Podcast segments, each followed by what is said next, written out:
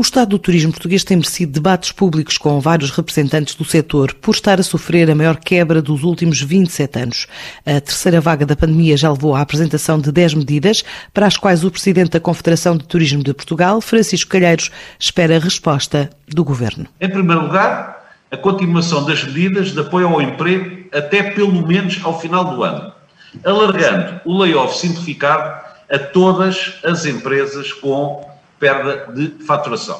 Uma segunda nota, um reforço financeiro do programa Apoiar. A terceira medida é revisitar as moratórias, quer fiscais, quer financeiras. Até porque há medidas muito curto prazo, que é para se poderem estender os prazos e não criar mais problemas na tesouraria eh, das empresas. Uma quarta medida tem a ver, ao contrário da que a maioria dos países da Europa tem feito, não deve haver uma discriminação às grandes empresas nos acessos aos apoios.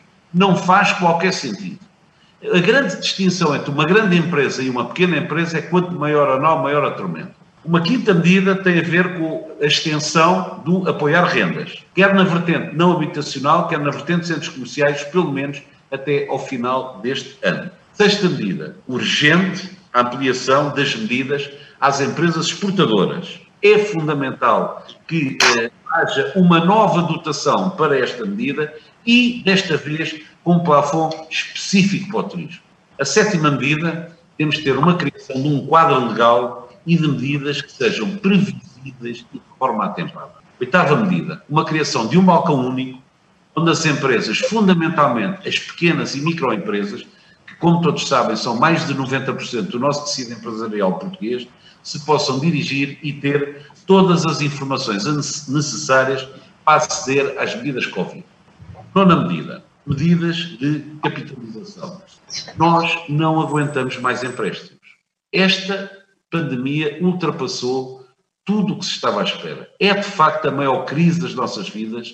Estamos a um ano, no mês de março faz um ano de pandemia, ainda não vemos a luz ao fundo do túnel, isto vai demorar muito. E não vale a pena continuarmos a contrair mais empréstimos. Tem que vir para cima da mesa medidas de verdadeira capitalização das empresas, nomeadamente aquelas que dizem respeito ao fundo perdido. Décima e última medida, muito importante, a questão da segurança. E nesse sentido temos que pensar muito bem o tipo de ações que vamos ter que fazer para recuperar a confiança daqueles que durante quatro anos consecutivos nos elegeram como o maior destino, o melhor destino turístico do mundo. Finalmente, o investimento do turismo penso que está provado ser um investimento de retorno mais rápido. E não tínhamos dúvidas, vai ser esta atividade que, quando a pandemia passar, que vai arrancar, e não tenho dúvidas nenhumas, que o turismo vai voltar a ser o motor da economia. Medidas para enfrentar o impacto da pandemia no turismo, que, de acordo com a última estimativa rápida do INE, é preciso recuar a 1993 para se encontrar um número tão baixo de dormidas como aquele que foi registado em 2019.